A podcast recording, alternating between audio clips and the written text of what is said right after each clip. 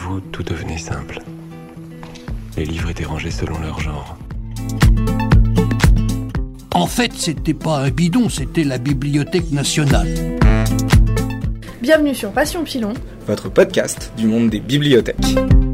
Pour ce numéro, nous allons parler d'éducation aux médias et à l'information. Ce qui fait que vous m'entendrez parler de MI tout le temps et qu'il est fort probable que cet acronyme vous sorte rapidement par les yeux. Le sujet est passionnant de plein de manières car il questionne nos habitudes professionnelles et notre rapport à la neutralité et à la véracité des informations, car il est un enjeu politique et professionnel extrêmement présent dans les bibliothèques depuis quelques années, et enfin, car la désinformation semble être bien partie pour devenir le cinquième cavalier de l'apocalypse. Pour parler de ce sujet, cinq intervenants que je remercie fortement. Christophe Michel, de la chaîne Hygiène Mentale, qui nous parlera de la méthode scientifique, de l'esprit critique et d'épistémologie. Sylvie Fagnard, journaliste, qui nous parlera de ce qu'est l'EMI aujourd'hui, ainsi que des ateliers qu'elle a menés dans une classe, et notamment avec un groupe de six adolescentes qui resteront anonymes, mais qui me font le plaisir de participer à ce podcast. Enfin, nous questionnerons Julienne Bourdet, chargée de formation à l'université Grenoble-Alpes, qui donne notamment des cours d'EMI à des bibliothécaires, puis Rosemary Farinella, qui est une des pionnières de l'EMI auprès des primaires. Certains extraits de ce podcast font les frais d'un enregistrement en distanciel, et je laisse la place à Christophe Michel et accessoirement à sa toute jeune fille qui a su prendre une place inattendue dans l'enregistrement de ce podcast. Bonne écoute. J'ai la chance d'être avec Christophe, qui, parmi ses nombreuses casquettes, a celle d'être la personne en charge de la chaîne YouTube Hygiène Mentale, où tu développes notamment ta pensée autour de l'esprit critique, de la zététique et de la manière donc de produire de la connaissance. Est-ce que tu peux te présenter, s'il te plaît? Oui, bonjour. Ben, moi, je suis euh, formateur en infographie, j'habite en Savoie. J'ai fait quelques études dans les sciences de la matière et c'est seulement des décennies plus tard que je me suis rendu compte que ben, pendant mes études, on ne m'enseignait que le contenu de la science, les résultats de la science, euh, les conclusions à laquelle on est parvenu collectivement en utilisant la méthode scientifique. Mais par contre, m'a jamais appris la méthode scientifique elle-même. Comment est-ce qu'on découvre Comment est-ce qu'on peut être sûr de tous ces résultats, de ces équations? Et ben, c'est en réfléchissant à ça que je me suis engagé associativement, que je me suis euh, questionné sur euh, la pensée critique, sur euh, comment est-ce qu'on se forge des opinions, comment ça se fait qu'on croit ou qu'on croit pas en des trucs. Et puis j'ai décidé d'en parler un peu en vidéo. J'ai créé une petite chaîne de vidéos où je traite ces sujets-là et où je donne mes réflexions et mes découvertes sur le sujet. Et j'en découvre encore. Ça va sembler un peu naïf comme question, mais est-ce que tu pourrais nous parler donc de la différence entre croyance et connaissance? Alors c'est pas une question naïve, ça c'est vraiment le, point central, c'est le point crucial. C'est le sujet sur lequel euh, des, générations de philosophes se sont arrachés les cheveux depuis l'Antiquité. Hein. Ça fait des millénaires qu'on essaye de clarifier le vocabulaire sur ces euh, thématiques-là. Et c'est pas fini, hein, on n'a pas de consensus absolu. Je pense que globalement, la plupart des euh, gens qui traitent de la philosophie de la connaissance, c'est une discipline qu'on appelle l'épistémologie, diraient une croyance, c'est euh, tout ce que je tiens pour vrai, indépendamment de la raison pour laquelle je la tiens pour vrai. Et une connaissance, c'est une sorte de croyance, une sous-catégorie de croyance, c'est les croyances pour lesquelles j'ai des raisons de penser qu'elles sont vraies, des raisons euh, qui viennent de l'observation de la réalité ou de l'expérimentation. Juste pour être sûr, c'est donc la méthode scientifique qui produit la connaissance? Ah, pas uniquement scientifique, non, non, pas du tout. Pour justifier des croyances, donc là c'est tout le sujet de, bah, de la pensée critique. Hein. Qu'est-ce que c'est que avoir de l'esprit critique? Bah, C'est euh, savoir euh, critiquer ses propres croyances pour déterminer si ce sont des connaissances ou pas, c'est-à-dire pour déterminer si on a des justifications, pas les tenir pour vraies ou pas, de faire comme ça l'inventaire dans sa tête de tous les trucs qu'on croit pour vrai, et puis essayer de les critiquer, de les analyser, de les dépecer. Donc ça c'est ça l'esprit critique. Et euh, les justifications, elles peuvent être de plein de sortes différentes. Il y a euh, une sorte de justification qui vient directement de l'expérimentation, de la confrontation des expérimentations par des pairs, dans une méthodologie de, revue par les pairs. Donc ça c'est ce qu'on appelle la méthode scientifique. Donc euh, ça, ça permet de proposer des justifications. Moi-même, hein, je trouve que c'est euh, de loin une des meilleures façons de pouvoir justifier une croyance. mais euh, je tiendrai pas du tout euh, la position euh, pour défendre la position que ce serait la seule façon de justifier une croyance. hein. Il peut y avoir plein de façons de, trouver des justifications. Ça peut être de la, de la cohérence interne, même si j'ai pas des preuves expérimentales qu'une hypothèse est vraie, si l'hypothèse ou toute la série d'hypothèses sous-jacentes sont cohérentes entre elles, forment un tout harmonieux, sans exception. Voilà, donc ça c'est le champ de l'épistémologie. C'est euh, euh, qu'est-ce qui rentre dans le cadre de la justification. Voilà. Qu'est-ce que c'est être justifié à croire quelque chose? C'est un champ infini, c'est des questions complexes, il y a toujours des exceptions, il y a plein de, de, de, de domaines euh, qui sont euh, spécifiques sur lesquels il faut euh, réfléchir de façon différente en fonction des domaines. Et comment appliquer au juste cette méthode à nos acquisitions en bibliothèque? Si tu as la charge d'une bibliothèque, par exemple, tu vas avoir la charge du choix des ouvrages. Donc euh, par thématique, tu peux pas voir tous les livres qui existent sur le sujet. Euh, il te faut par exemple un certain nombre de livres sur un sujet. Donc voilà, par exemple sur la, science médicale, le corps humain, voilà, bon, tu as de la place dans tes rayonnages pour tant de livres. Donc il y a un choix à faire. Tu aimerais avoir une certaine pluralité de points de vue, mais tu aimerais quand même qu'il n'y ait pas euh, parmi ces 20 livres certains qui racontent n'importe quoi. Ou... Et ben euh, ça, ça ressemble un petit peu à ma problématique à moi. Moi, je suis pas bibliothécaire. Moi, je suis juste un citoyen qui aimerait juste avoir une opinion éclairée sur euh, des sujets qu'il connaît pas. Mais toi non plus, en tant que bibliothécaire, tu connais pas tous les sujets. Tu connais pas la médecine pour choisir tes livres de médecine. Tu connais pas l'art pour choisir les livres qui te font traiter d'art. Quand on connaît pas un sujet, comment avoir des euh, qui soient un peu représentatives de ce que des experts pourraient tenir pour vrai. Donc toi, dans ton choix d'ouvrage, tu as une sorte d'équilibre à trouver entre un pluralisme d'opinions, mais aussi euh, que ce soit que des opinions qui tiennent un peu la route, qui soient pas trompeuses, quoi. Qui, tu veux pas mener ton lectorat en bateau ou euh, lui faire croire des âneries. Et donc, toi et moi, on a à peu près la même problématique, à savoir ben, comment se faire une opinion sur un sujet qu'on ne connaît pas. Comment est-ce que l'on va classer les différentes hypothèses dans ma tête en fonction d'un degré de vraisemblance? Celle-là, elle me paraît très vraisemblable, cette hypothèse-là me paraît peu vraisemblable, cette hypothèse-là, j'y crois pas du tout.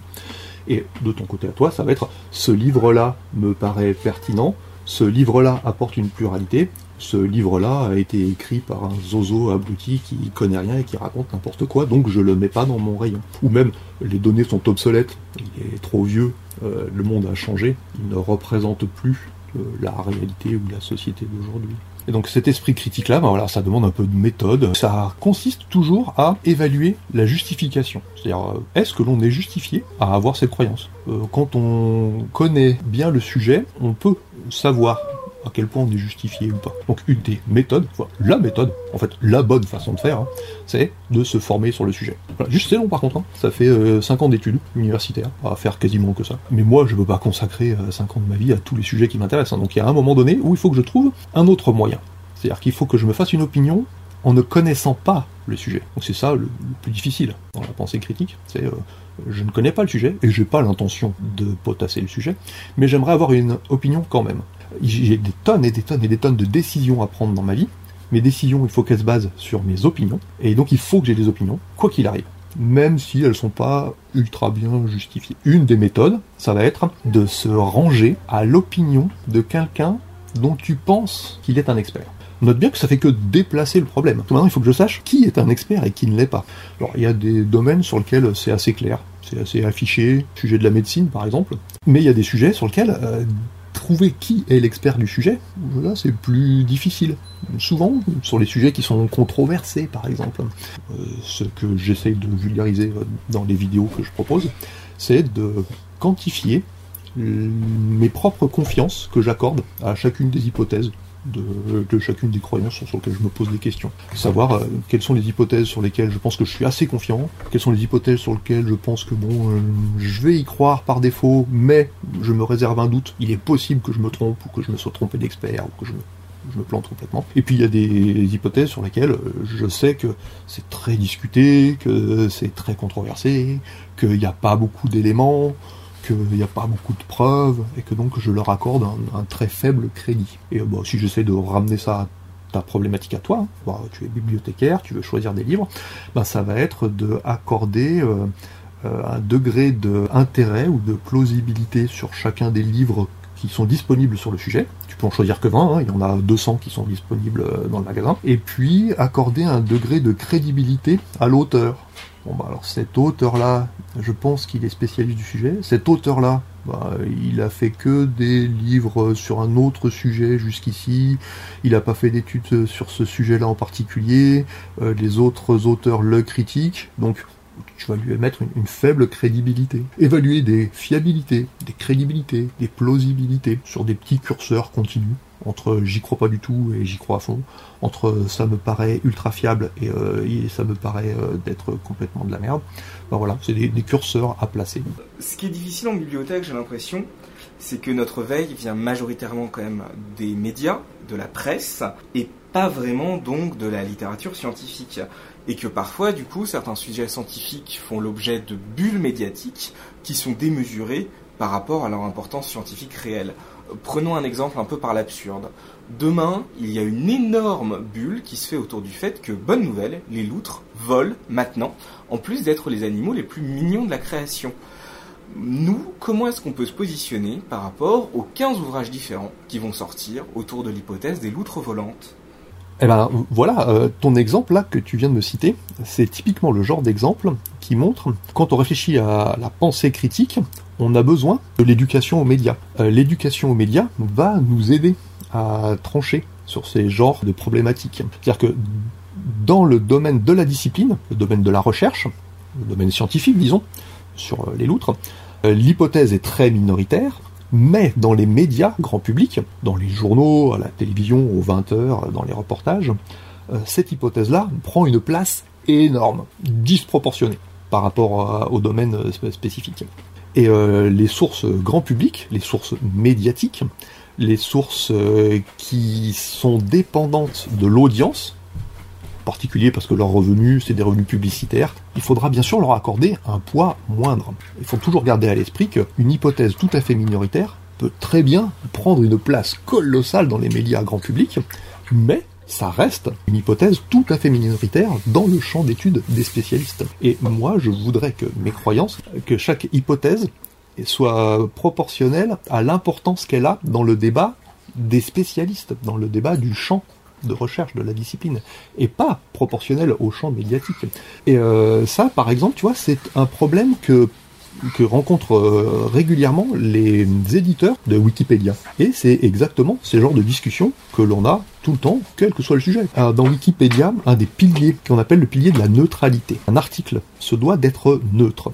Qu'est-ce que ça veut dire être neutre? Il faut que toutes les hypothèses puissent être représentées, tous les différents points de vue, tu vois, quand il y a plusieurs points de vue, qu'il qu'un sujet est controversé, qu'il y a plusieurs approches, ou que les gens ne sont pas d'accord sur le sujet, il faut que l'encyclopédie puisse montrer cette controverse. Mais il ne faut pas qu'elle soit présentée avec la même importance. Il ne faut pas que toutes les hypothèses soient classées et chacune un chapitre. Parce que dans toutes ces hypothèses, il y a peut-être une hypothèse qui fait consensus parmi 98% des chercheurs, une deuxième hypothèse qui est soutenu par 2% des chercheurs, et une troisième hypothèse, il y a juste un zozo complètement allumé qui la défend à grand bruit et puis euh, qui est pote avec quelqu'un qui tient un journal et donc du coup il a plein d'articles, mais il est vraiment tout seul. Il faut que les différents points de vue soient représentés proportionnellement à cette importance-là. C'est-à-dire que 98% du texte devrait présenter l'hypothèse qui fait le plus consensus parmi les spécialistes, un chapitre qui représente à peu près 2% de la page qui explique la controverse défendue par les 2% des chercheurs, et l'hypothèse alternative du zozo complètement à côté de la plaque, soit on n'en parle pas, parce qu'elle est vraiment tellement minoritaire qu'en trois mots, je ne peux pas résumer sa position. Et donc, euh, si jamais je l'explique en un chapitre, ce sera disproportionné par rapport à l'importance qu'il a.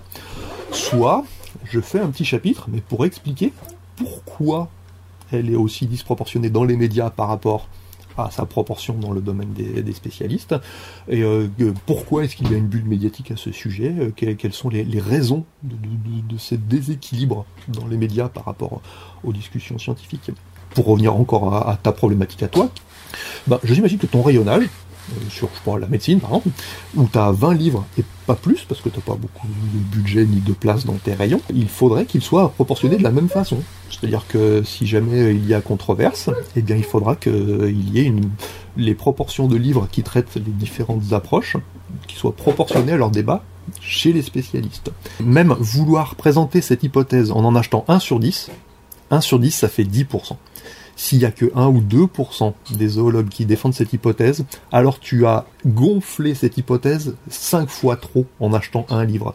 Donc si vraiment tu as que 10 livres sur les loutres, eh bien il n'y aura pas de livre sur l'hypothèse des loutres volantes. Et vous ne devriez pas, si possible, ça c'est mon conseil, être soumis à l'importance médiatique. Voilà. Si cette année, il y a une hypothèse alternative, très peu défendue par très peu de chercheurs, mais qui prend une, sorte de, bulle d'importance médiatique euh, subite, parce que voilà, c'est comme ça, les médias, euh, ça marche comme ça, vous ne devriez pas tenir compte de ça. Euh, il ne faut pas que vous vous sentiez obligé de représenter une hypothèse alternative au seul prétexte qu'elle fait beaucoup débat, qu'on en parle beaucoup, et que ça intéresse les gens aujourd'hui. Ça intéresse les gens aujourd'hui, bah, ils vont lire les journaux. Dans la bibliothèque, c'est pas pareil. La bibliothèque, c'est du temps long. Euh, vos livres, vous allez les garder une décennie. Euh, le truc qui fait le buzz cette année, ça devrait pas changer votre ligne éditoriale. Vous devriez juste essayer d'être proportionnel à l'importance de chaque hypothèse dans le débat des spécialistes et pas dans le débat médiatique. Et concrètement, comment est-ce qu'on peut se faire une opinion construite sur un sujet pour pouvoir respecter ces fameuses proportions dont tu parles? Se faire une opinion, pas directement du sujet, sur les loutres, hein, mais une opinion sur euh, l'état de l'art, de la discussion entre les spécialistes sur les loutres. Donc euh, ça, c'est prend beaucoup moins de temps. Et il suffit de savoir où chercher les discussions sur le sujet. Si c'est un sujet scientifique, par exemple, euh, est-ce que les loutres volent ou pas Ça me paraît une question de l'ordre de la, science. Eh bien, il y a des sites où l'on peut avoir des publications sur le sujet. C'est par exemple des euh, revues scientifiques ou voire même des moteurs de recherche qui renvoient uniquement des revues scientifiques et pas des pages web ou des blogs. Par exemple, Google, il y a un moteur de recherche spécial qui s'appelle Google Scholar qui, quand on va chercher l'outre, ne nous renverra que des articles scientifiques sur les loutres. Et euh, il y en a bien sûr des milliers. Donc moi, si je tape loutre dans un moteur de recherche comme ça, je vais avoir des milliers d'articles. Mais parmi ces articles, il y a des articles qui ont pour objectif de faire un état de l'art du sujet. C'est-à-dire qu'il y a des scientifiques spécialistes des loutres qui écrivent un article juste pour faire le listing de toutes les discussions sur les loutres des 20 dernières années et de faire une synthèse des 2000 articles sur les loutres que eux ils ont lu, hein, parce que eux ils sont spécialistes, c'est leur métier, ils font ça à plein temps. Euh, ces revues systématiques, c'est euh, les articles que moi je devrais essayer de chercher pour savoir euh, où en est la discussion des spécialistes sur ce sujet. Souvent ça va être des mots-clés anglais, hein, donc c'est systematic review, par exemple. Et puis, ben, le plus simple, hein, bien sûr, c'est d'essayer de voir dans tous ces articles-là qui semble un expert du sujet, qui parle ta langue et qui est assez accessible, qui a un compte Twitter par exemple, et d'aller le démarcher. Euh, et les, chercheurs, eux, ils savent très bien. En trois secondes, ils vont te dire ah oui, j'ai exactement ce qu'il vous faut. C'est ici tel lien. Euh, ah oui, mais il est payant. Bah, t'inquiète pas, attends, je t'envoie le PDF. Et juste en décrochant le téléphone ou en contactant les chercheurs sur les réseaux sociaux, en leur demandant leur opinion. Non seulement leur opinion, mais même carrément, est-ce qu'il existe un, ouvrage, un livre ou euh, un, article qui fasse la synthèse de ce que l'on connaît des loutres Il te l'envoie, il y a juste à le lire. Et si vraiment ces histoires de loutres ailées ne représentent qu'un pouillème de leur discussion, il faudrait pas que ça représente plus qu'un pouillème de tes livres. J'ai l'impression que ça pose aussi du coup l'accès à la littérature scientifique pour tous, qui est quand même pas une évidence. Ça, c'est un des principaux combats de ceux qui sont impliqués dans l'éducation aux médias, ou comme moi, plutôt euh, sur le domaine de la pensée critique, l'esprit critique, c'est de pouvoir rendre ce genre de littérature euh, spécifique là euh, accessible au grand public. Car, comme tu l'as dit, la plupart du temps, ces articles sont payants parce que les éditeurs qui les éditent mettent un paywall et euh, même les chercheurs eux-mêmes qui veulent se renseigner sur les recherches de leurs propres homologues à l'autre bout du monde qui font des recherches sur leur propre sujet sont obligés d'acheter ces articles-là. Mais moi qui suis un simple euh, citoyen qui a juste besoin d'un article de temps en temps, je vais pas bien sûr payer un abonnement euh, juste pour lire un article. Surtout que la très grande majorité de ces articles sont créés par des chercheurs. Des chercheurs qui travaillent dans des universités ou des laboratoires de recherche, qui sont payés par des fonds publics. C'est-à-dire que les citoyens se mettent ensemble pour mettre un peu d'argent dans une tirelire, pour payer de la recherche, pour faire avancer la connaissance, c'est un service public. C'est normal que le public puisse avoir en retour les résultats de cette recherche, puisque c'est eux qui l'ont payé. Quand je dis eux, c'est nous, c'est nous qui l'avons payé. Ça, c'est vraiment un système qu'il faut changer à tout prix.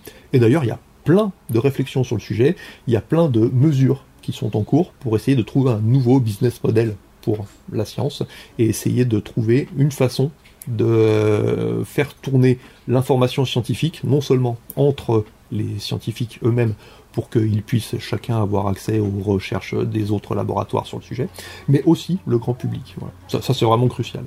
Et mettons que l'accès à la littérature scientifique me soit difficile, que ce soit à cause de la langue, d'un paywall, comme tu en parlais tout à l'heure, etc.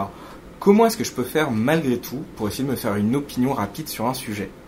Eh bien, euh, par exemple, je sais qu'il y a des communautés de millions de personnes dans le monde. Ça fait des milliers en France qui passent leur journée à essayer de donner un point de vue un peu objectif sur chaque discipline. Par exemple, ostéopathie, est-ce que c'est une pseudoscience? Oui, non. Euh, l'acupuncture, est-ce que c'est efficace? Ou pas? Bah, C'est par exemple les contributeurs de Wikipédia. Il suffit de regarder la page acupuncture, ostéopathie, psychanalyse sur Wikipédia. Le premier paragraphe sera assez clair souvent, ça va commencer par euh, l'ostéopathie, est une discipline qui prétend soigner blablabla. Cette discipline ne repose sur aucun fondement scientifique, elle est considérée comme une pseudoscience par les pairs, par exemple. C'est sourcé, c'est-à-dire qu'il y a plein de petits numéros partout dans le paragraphe qui renvoient à des sources, à des articles, à des revues, à des avis d'experts. Et euh, donc pour se faire un avis rapide, bah, il suffit d'aller taper euh, bah, acupuncture, iridologie, urinothérapie sur Wikipédia, et puis lire l'introduction, c'est pas garanti à 100% d'avoir une information euh, fiable et définitive, mais de façon très rapide, je pense que ça permet d'avoir un proxy, un moyen rapide de se faire une opinion rapide euh, qui est pas si mauvaise que ça et euh, qu'on on devrait utiliser allègrement. Et du coup, est-ce qu'à ton avis, on manque d'outils spécifiquement dédiés à séparer croyances et connaissances? Eh bien, l'existence de ces outils, je pense que oui, ça existe. Mais c'est pas le problème. Le problème, c'est la disposition que l'on a à utiliser ces outils. En fait, on a défini au début de cet entretien les termes croyance et connaissance. Il y a un autre truc que l'on aurait dû définir très vite, c'est l'esprit critique. Qu'est-ce que moi, par exemple, j'appelle l'esprit critique Les spécialistes du sujet, dans le domaine de l'éducation, définissent deux pôles différents. Il y a les outils de l'esprit critique, c'est toutes les techniques, les stratégies intellectuelles ou les outils juste numériques, euh, mécaniques, pour pouvoir accéder à une information fiable et se forger des justifications à nos croyances. Mais ces outils, ça ne fait pas tout. Je peux très bien posséder chez moi un outil et jamais le sortir de son emballage. Il faut aussi que je sois disposé à utiliser ces outils. Si j'ai des besoins de croire que ceci est vrai, si j'ai une motivation à croire que ceci est vrai, j'aurais pas envie de me remettre en question. Parce que ça remet en cause bah, ma vision du monde, euh, mon identité, ma relation sociale avec mes amis, avec mes proches, qui me définissent comme étant croyant ou adhérent à ceci et à cela. Donc c'est un gros changement que de se remettre soi-même en question. Il faut trouver la disposition à le faire. Voilà. Et eh ben merci beaucoup à toi. Ben, c'était un grand plaisir. à bientôt. J'espère que ce tour d'horizon de la méthode scientifique vous aura plu. On va maintenant interroger les adolescentes sur la semaine 2MI qu'elles ont vécue en lieu et place de leur cours au lycée. Interview qui sera suivie de celle de Sylvie Fagnard, la journaliste qui a donc mené cet atelier.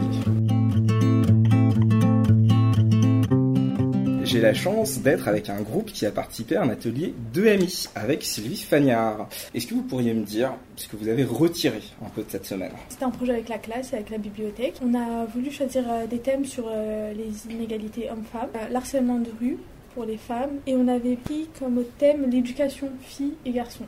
C'était une semaine euh, très intéressante où on a fait plein de, trucs assez divers. Euh, il y en a certains qui ont fait euh, du dessin. À, la base, on voulait faire un roman photo et une autre partie qui a fait carrément une BD, une page. On n'était pas, seulement concentré sur un sujet, on a pu faire plein de choses différentes. C'était hyper intéressant. On a aussi travaillé sur le métier de journaliste. On est parti interviewer des personnes dans notre lycée juste à côté pour euh, leur poser des questions sur l'égalité euh, homme-femme. Ce projet nous a surtout euh, beaucoup rapprochés les uns des autres.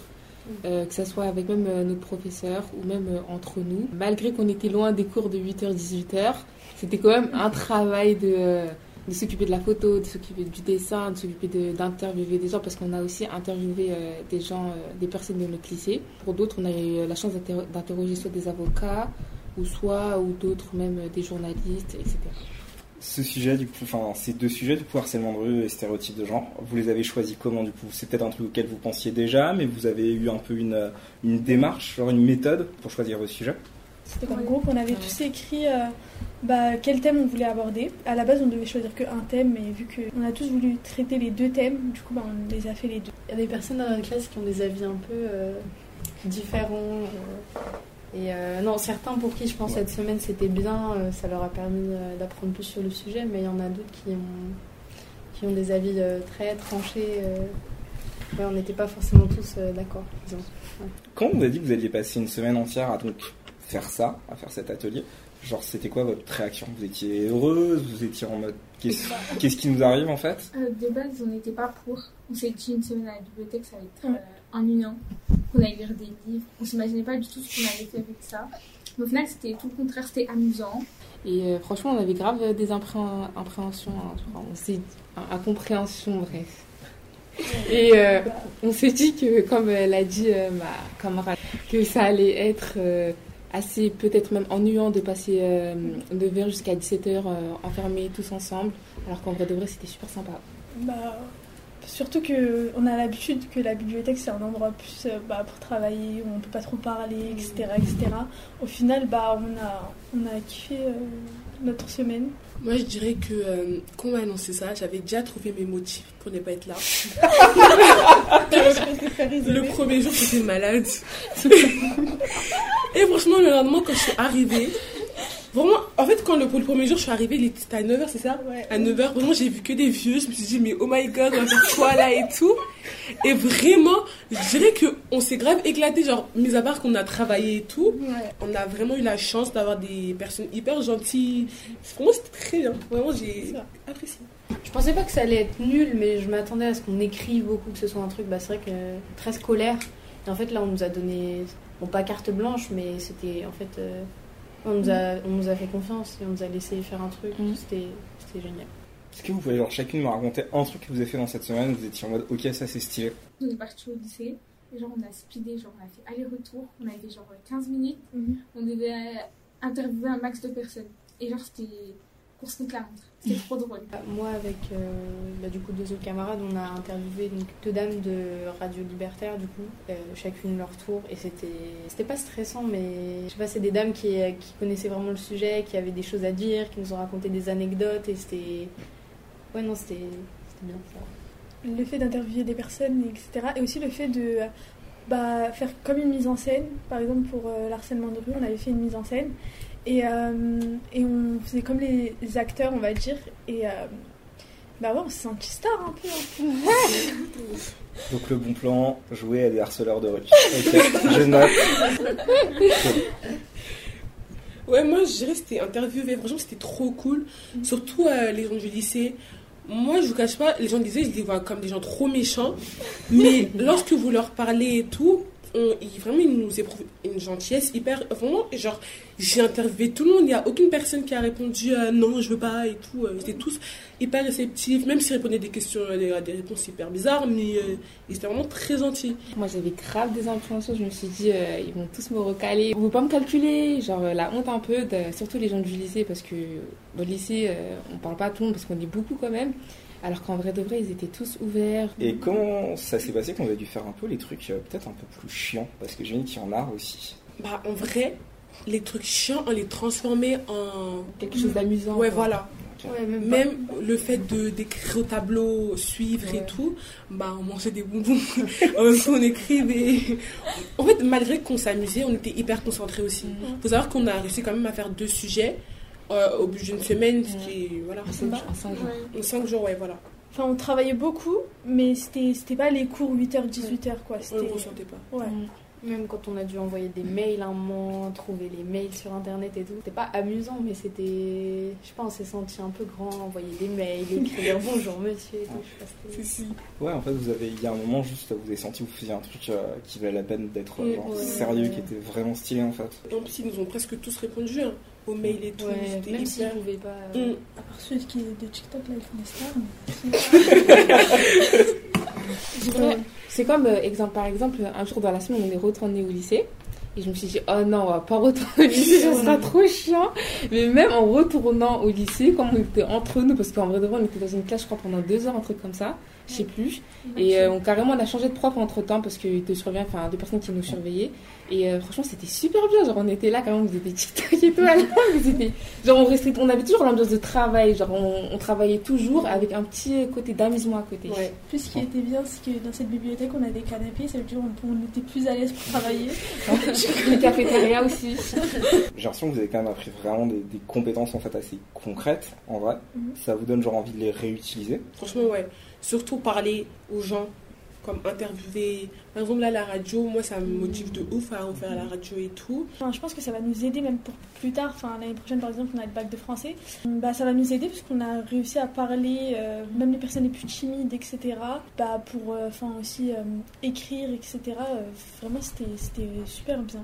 Et du coup, ça nous, ça nous a donné des, des choses que je pense qu'ils vont nous servir pour tout le temps, hein, même pas que pour, le, pour les journalistes. Bah, ça va nous servir pour tout le temps. Enfin, c'est un métier en fait qui est hyper intéressant. C'est vrai qu'on savait. Enfin, moi là, par exemple, le fait d'interviewer des gens, j'avais pas du tout lié ça au journalisme, mais en fait là, par exemple, Sylvie, elle fait presque que ça bah, pour écrire des articles.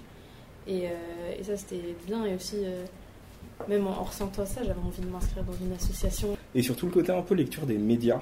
Ça a changé un truc ou pas chez vous? Ouais, pour moi, genre, faut vivre l'expérience pour, genre, comprendre. Par exemple, un journal, bah, moi, ça me... Même là, j'ai pris un journal pour lire et tout. Je le vois autrement, carrément, de lire un journal. Même écouter un podcast, ça me dérange pas du tout. Et je sais que, genre, il y a un réel travail avant. Parce que moi, je me disais, quoi, avant, il, il déposait une caméra, il, il parlait, il disait n'importe quoi, alors que pas du tout. Même euh, maintenant, quand. euh, plus, parce que c'est vrai que je pense qu'on lit pas forcément plus trop le journal à notre génération, mais plus sur les réseaux sociaux, on suit peut-être des comptes ou quoi. C'est vrai que maintenant, toujours, je vais me dire, euh, est-ce que c'est vrai? Comment il a su ça? Enfin. Il y a plus une réflexion, je vois pas juste l'information et je me dis, ah ok, quand on rapportait des sujets sur les journaux, bah, pour moi, il y a des sujets que, comme ils étaient sur les journaux, on prenait ça à la légère. Alors que là, nous-mêmes, on a travaillé sur ces sujets-là et on voit l'importance. Bon, J'ai 30 piges. Mais euh, si j'avais 15 ans, 16 ans, et qu'on me disait, bah, vous êtes des ados et maintenant on va vous faire un atelier, on va vous apprendre c'est quoi qui est vrai, c'est quoi qui est faux. Je pense que déjà, ma première action, ce serait déjà de quel droit. Comment vous le vivez, vous, ce truc aussi où, euh, ok, c'est chouette, vous êtes une génération de gens à qui on va enseigner ça, mais les adultes, c'est pas forcément le cas. Bah, je trouve qu'il faudrait l'enseigner aussi aux adultes parce que enfin, je pense qu'il y en a plein. Même ma propre mère, elle, elle regarde, enfin, elle pense que tout ce qu'il y a sur WhatsApp c'est vrai. Du coup, euh, je pense qu'il faudrait aussi l'enseigner aux adultes, pas que aux enfants. Parce que les adultes, je pense qu'ils vont pas aller chercher l'information si elle est vraie directement. Ils vont déjà la partager. Ouais, Et après, je... Et après, quand on ira leur dire que c'est faux, bah déjà ils vont nous contredire, mais ils iront quand même pas chercher. Ça, voilà. l'information est vraie ou faux. Franchement, que- moi, c'est la même chose parce que, exemple, je prends un exemple tout bête. hein. Il y a quelques jours, j'ai vu une vidéo, euh, là, Paris qui se faisait bombarder. Et moi, et moi directement, Et moi, directement, je suis partie voir ma mère. Franchement, j'ai- je suis partie voir ma mère, je lui ai montré la vidéo. Et c'est elle-même qui m'a dit Mais tu t'es bête Genre, c'est quoi ça Rien à voir. Tout ça pour dire qu'avant que je fasse ce projet-là, je pouvais croire à tout en fait. Franchement, je voyais un truc, je pouvais croire à tout, alors que ça n'avait rien à voir. Alors que là, maintenant, je fais largement plus attention. Et euh, je recherche bien ce que je vois, quoi. Si genre vous pouviez refaire une semaine comme ça, Ah ouais. Volontiers. une semaine vraiment carte blanche, vous pouvez faire ce que vous voulez, genre vraiment euh, journaliste, vous avez euh, les moyens, le pognon, le temps, tout, tout ce que tu veux. Aller interviewer des personnes, c'est intéressant. D'avoir les avis d'autres personnes, d'inconnus. Moi, j'irais dans une autre ville, interviewer des gens, genre des vieux, des jeunes, des personnes qui travaillent. Et euh, ouais. Et dans une ville bien riche. Si on a l'argent. On va se prendre comme le. Il est venu la semaine dernière. Vendredi. Ah oui, c'est Ah, vrai qu'on a euh, vu. Jean- Jean-Paul Lar- Jean- Paul, Paul Larouture. Voilà, je vais prendre une petite Ouais. Lamborghini aussi. Ah oui, Enfin, moi, j'aurais voulu aller euh, dans un pays euh, en guerre. Interviewer des personnes en guerre. Paul, Larouturou, il est il est venu. parti. Et euh, lui aussi, il aimerait bien. Enfin, eh ben, il est parti finalement. Et je pense que ça serait quelque chose de. Bah, Enfin, traiter des sujets importants bah, comme le harcèlement de rue, je pense, ou là, la guerre en Ukraine, etc. Je pense que euh, j'aimerais trop faire ça. Moi, j'aimerais bien euh, faire euh, peut-être euh, aller interviewer un peu partout en France ou quoi par rapport à la politique, les, jeunes, le vote. Je sais plus quels sont les taux exactement, mais c'est vrai qu'il y a de moins en moins de jeunes qui votent. Faire une étude, enfin une étude, si on peut dire ça là-dessus, interviewer des jeunes, pourquoi est-ce qu'ils votent pas, ça pourrait être intéressant, je pense. Est-ce que, genre, depuis que vous cet atelier, vous vous prenez beaucoup plus la tête avec les gens En mode, maintenant, c'est bon, je sais ce que c'est, les vrais trucs? Bah ouais, parce que par exemple, quand on a interviewé une personne euh, sur le harcèlement de rue, elle a dit un commentaire, mais on, avait, on pouvait rien dire, mais c'était un commentaire euh, très dépassé, je trouve. Et que, bah ouais, maintenant, maintenant par exemple, quand j'ai un débat avec une personne, bah, je me sens au-dessus, quoi. Parce que j'ai eu l'expérience de faire ça. Ouais, moi aussi, je fais des gros débats. Alors que genre, avant, je ne faisais pas du tout. Genre, maintenant, je sais, je te dis, oui, là, j'ai vu, regarde ça, et tout, il y a écrit ici et tout. Alors que avant, bah non, j'avais aucune source. Non, mais même euh, par rapport à. ben, du coup, on est des, des femmes, ouais, des filles, des femmes. Ça, ça arrive de, ouais, voilà, de débattre sur euh, les filles, etc. Par exemple, le harcèlement de rue. Et, euh, et c'est vrai que maintenant, on a, on a des chiffres, on a des. Enfin, on a des. Ouais, voilà, je peux, je peux en parler. Je, ça s'arrête pas juste à. Bah, non, c'est pas sympa. Enfin, on a plus de choses à, à dire. Ouais, les arguments, les informations. euh, ouais, pour débattre. Parce que c'est sûr qu'avant, euh, quand on débattait avec quelqu'un, on savait pas forcément ce qu'on disait. Enfin, même si on disait quelque chose, euh, on n'avait pas vraiment d'arguments constructifs. Alors que là, maintenant, on est sûr de nous. Et on on n'est plus haut que la personne niveau connaissance sur les débats. On peut dire ça comme ça. Si on a Ouais, des sources qui tiennent la route, bah oui. Sinon, euh, ça sert à rien de débattre sur un sujet qu'on ne connaît pas. C'est bon. L'objectif du podcast, c'est aussi qu'il y ait des collègues qui puissent en parler de ce sujet, qui arrivent à animer des ateliers comme ça. Vous étiez quand même toutes, je crois, plutôt d'accord sur le fait qu'on vous a dit à la base, on va faire une semaine d'éducation et d'information, vous étiez en mode euh, jamais. Vas-y. Est-ce que vous pourriez me dire euh, ce qu'il faut dire du coup à des gens en seconde pour qu'ils soient motivés en fait et que genre ils tombent pas malades le premier jour? Je pense que déjà, ça va vous décrocher des cours.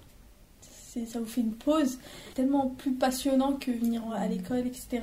Et on apprend tellement de choses. Moi, je dirais apprendre tellement de choses au deuxième plan. Moi, si je vais voir des jeunes, je leur dis clair, euh, je leur dis, il y a, vous avez une semaine de vacances pour euh, faire les stars. Peut-être après, vous aurez plus de choses parce que c'est sûr, euh, on a vraiment reçu beaucoup d'informations. Mais franchement, une semaine de vacances, vous allez manger, vous allez vous amuser. Plaisir, quoi. Voilà. Il y a du plaisir et de l'éducation. Voilà, vous C'était vraiment ludique. Alors, c'était, Mm. on nous a appris vraiment euh, en s'amusant. Mais euh, c'est vrai que vacances, je suis pas d'accord. Moi, je rentrais euh, chez moi, j'étais fatiguée le soir. Ah ouais Enfin, genre, C'était c'était, c'était pas fatigant sur le plan, c'était pas l'école. Enfin, c'était, c'était pas ennuyant justement. On pas- On rentrait pas chez nous euh, en se disant, bah la journée elle est passée, j'ai, j'ai rien appris, disons.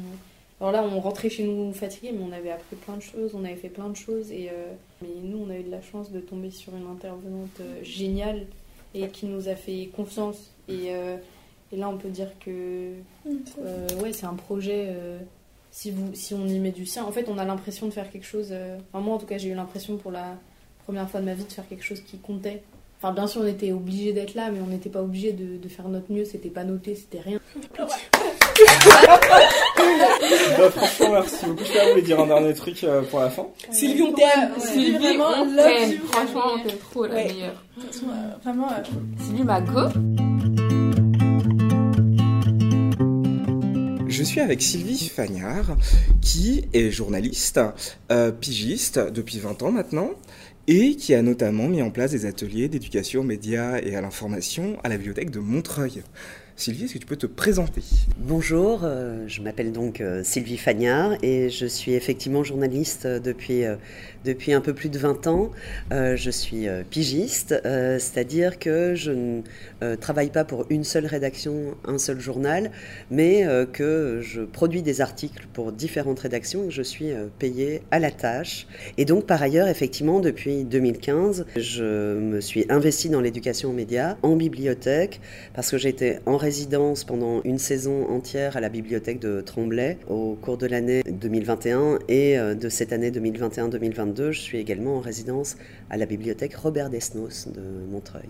C'est aussi pour ça du coup que j'ai très intéressé de te faire venir ici parce que tu as cette double casquette qui est quand même pas si fréquente d'avoir une compréhension des problématiques des bibliothèques en plus d'avoir ta formation de journaliste. Est-ce que tu pourrais dans ce cadre-là nous faire donc peut-être un historique de l'éducation aux médias et à l'information de la base et aussi peut-être de la manière dont ça a été amené en bibliothèque. Alors l'éducation aux médias et à l'information est mise en œuvre depuis longtemps en France, euh, depuis le début des années 80, en tous les cas de façon euh, officielle. On fait de l'éducation aux médias et à l'information dans les écoles françaises. Ça s'est matérialisé au début des années 80 par la création du CLEMI, qui est l'institution au sein de l'éducation nationale qui s'est emparée de cette question de l'éducation aux médias et à l'information. Et donc depuis plus de 40 ans, des enseignants en particulier les professeurs documentalistes, font produire des articles de presse à leurs élèves.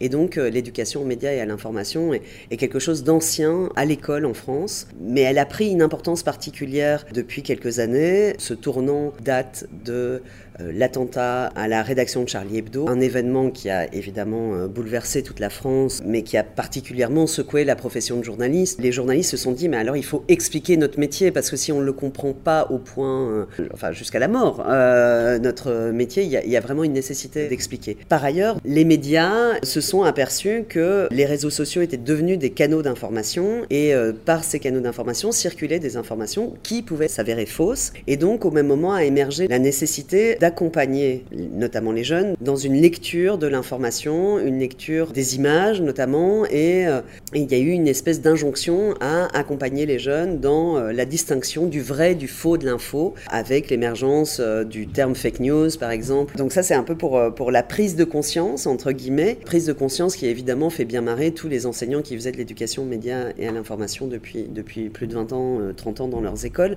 Et ça s'accompagne d'une volonté politique de mettre en œuvre des actions plus affirmées euh, d'éducation aux médias, en disant voilà, on, va mettre de l'argent sur la table. Et c'est à ce moment-là que le ministère de la Culture annonce la mise en œuvre d'un plan d'éducation aux médias doté de plusieurs centaines de millions d'euros chaque année et dont le canal serait les bibliothèques. Et à ce moment-là, effectivement, il y, a, une espèce de marché euh, de l'éducation aux médias qui se crée euh, parce qu'il y a de l'argent public qui est mis sur la table et qui offre des possibilités d'action en bibliothèque et aussi dans les écoles et aussi dans d'autres cadre, de telle sorte que l'éducation aux médias devient un petit peu un marché aujourd'hui, ce qui euh, peut poser des questions. Est-ce que tu pourrais définir, du coup, maintenant qu'on a ces 40 années de recul sur l'éducation médias information, quels sont, a priori, donc les enjeux de l'éducation aux médias information? Tu parlais tout à l'heure, par exemple, de démêler le vrai du faux, euh, peut-être de faire connaître aussi le métier de journaliste, mais quand on organise un atelier d'éducation aux médias information, c'est quoi notre objectif, a priori? C'est une question vraiment intéressante parce que l'éducation aux médias et l'information, c'est une espèce d'expression valise dans laquelle chacun euh, peut y mettre ce qu'il veut et voir un peu midi à sa porte en, fonction de ses propres compétences. La profession euh, dont je relève, les journalistes, euh, l'envisagent souvent comme une espèce de guide ou de guidage du public vers la bonne information, sous-entendu l'information que nous produisons nous, journalistes. Déjà, moi, c'est un, un, postulat avec lequel je ne suis pas nécessairement d'accord de base. Et de mon point de vue de journaliste pigiste, indépendant, euh, qui, a choisi cette modalité d'exercice du métier. Pour moi, l'éducation aux médias et à l'information, c'est euh, principalement une analyse critique des médias. Donc ça, c'est la façon dont euh, moi je le vois, et une analyse critique de la fabrique médiatique et de la fabrique de l'information. Et pour répondre à ta question des enjeux qui, est super importante, à mon avis, on se trompe ces dernières années en focalisant l'éducation aux médias et à l'information sur la problématique des fake news. La fabrique de fake news est un business et donc qui a une réalité réalité, ça c'est sûr.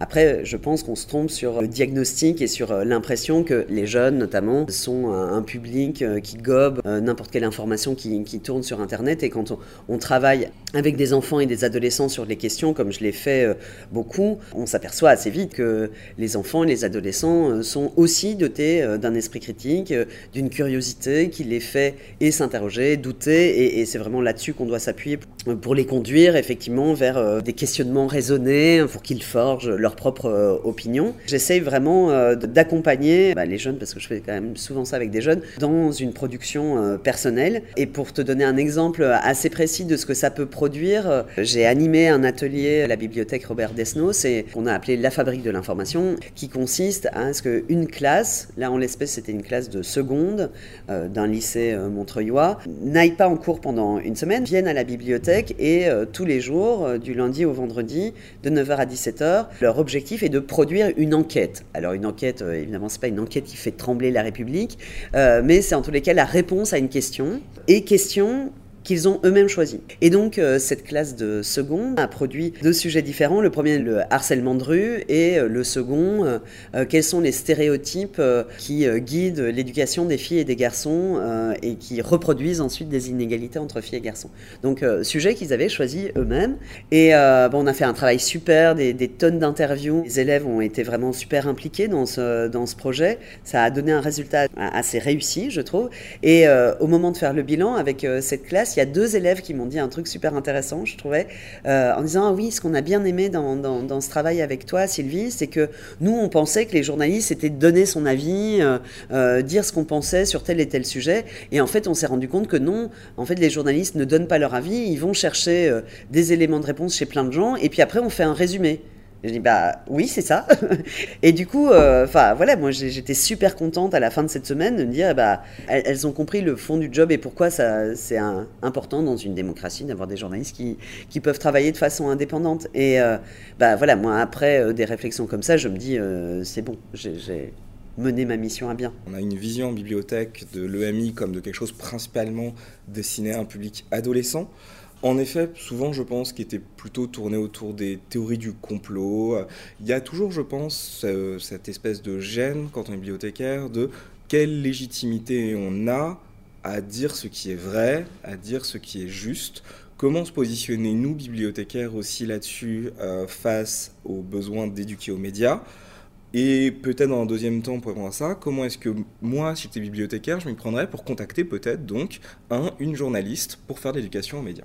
Le public euh, un peu présupposé de ce type d'action, c'est les jeunes, ce qui, à mon sens, est une erreur. C'est lié euh, à cette euh, panique morale que j'évoquais tout à l'heure autour des, attentats de Charlie Hebdo, où les pouvoirs publics et les personnes qui ont pris en main ces, sujets sur le plan ministériel ont ciblé les actions vers les jeunes en se disant les jeunes ne savent pas distinguer le vrai du faux. Et pour dire les choses encore plus explicitement, c'était pas seulement les jeunes, c'était les jeunes des quartiers populaires qui ne croient pas que des terroristes euh, islamistes ont euh, tué des journalistes de, Charlie Hebdo. Et, donc il faut leur faire comprendre que c'est ça la réalité. Il y a eu, à mon avis, c'est un, truc sur lequel le plan d'éducation aux médias euh, mis en place en France depuis 2015 pêche, c'est d'imaginer qu'il y a des populations à rééduquer sur le plan médiatique. Et c'est quand même l'idée d'aller leur dire ce qu'est une bonne information et que l'information qu'ils consomment n'est pas une bonne information.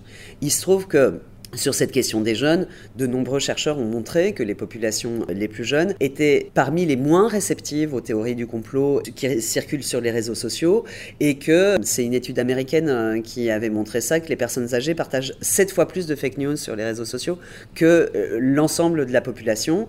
Et euh, en fait, ça tombe sous le sens, il faut creuser plus que ça, mais ça tombe un peu sous le sens. C'est entre les générations dites digital native qui ont l'habitude du vocabulaire et de la grammaire des réseaux sociaux qui savent ce que c'est un prank, par exemple, enfin, que le fait de, euh, faire du faux euh, fait partie de l'humour d'Internet et, et, donc, euh, enfin, les jeunes, ils sont acculturés à ça, ce qui est peut-être moins le cas des personnes qui aujourd'hui ont 70 ou 75 ans et qui, effectivement, n'ont pas grandi dans, dans, cette culture-là. Et, les personnes de 70 et 75 ans sont des gros consommateurs de réseaux sociaux aussi et des gros partageurs d'informations sur, sur les réseaux sociaux. Donc voilà, je pense que c'est une erreur d'avoir ciblé sur les jeunes. Ce, qui suit cette réflexion, c'est que je pense que justement les bibliothécaires, enfin les bibliothèques sont un lieu privilégié pour faire de l'éducation aux médias et à l'information qui s'adresserait à un public général et euh, notamment au public adulte. Parce que aussi, les jeunes, pourquoi est-ce qu'on en fait un public privilégié? Parce que c'est un public facile à atteindre. Enfin, euh, facile à atteindre. En tous les cas, il suffit de trouver deux, trois profs, euh, d'accord, et puis on va faire des trucs dans les classes, et les gamins sont là, un public euh, euh, qui n'a pas choisi d'assister à cet atelier, mais ils sont là, ils sont obligés pour 50 minutes. les adultes, bah, il n'y a pas moyen de les rassembler de force dans une pièce pour les obliger à parler de quelque chose. Toute la mission des bibliothécaires, c'est aussi de, parvenir à attirer ces publics. C'est pour ça que je pense que les bibliothèques sont un lieu idéal pour faire de l'éducation aux médias et à l'information un peu généraliste donc avec les compétences d'un bibliothécaire, quelle forme ça pourrait prendre du coup cette éducation généraliste aux médias en bibliothèque? Vous avez une compétence essentielle pour accompagner un groupe, un public, quel qu'il soit, à faire de l'éducation aux médias. C'est que un des cœurs de, votre métier, c'est de rechercher de l'information, euh, ou euh, en tous les cas, d'accompagner les gens dans la recherche d'une information euh, au sein du fond de la bibliothèque.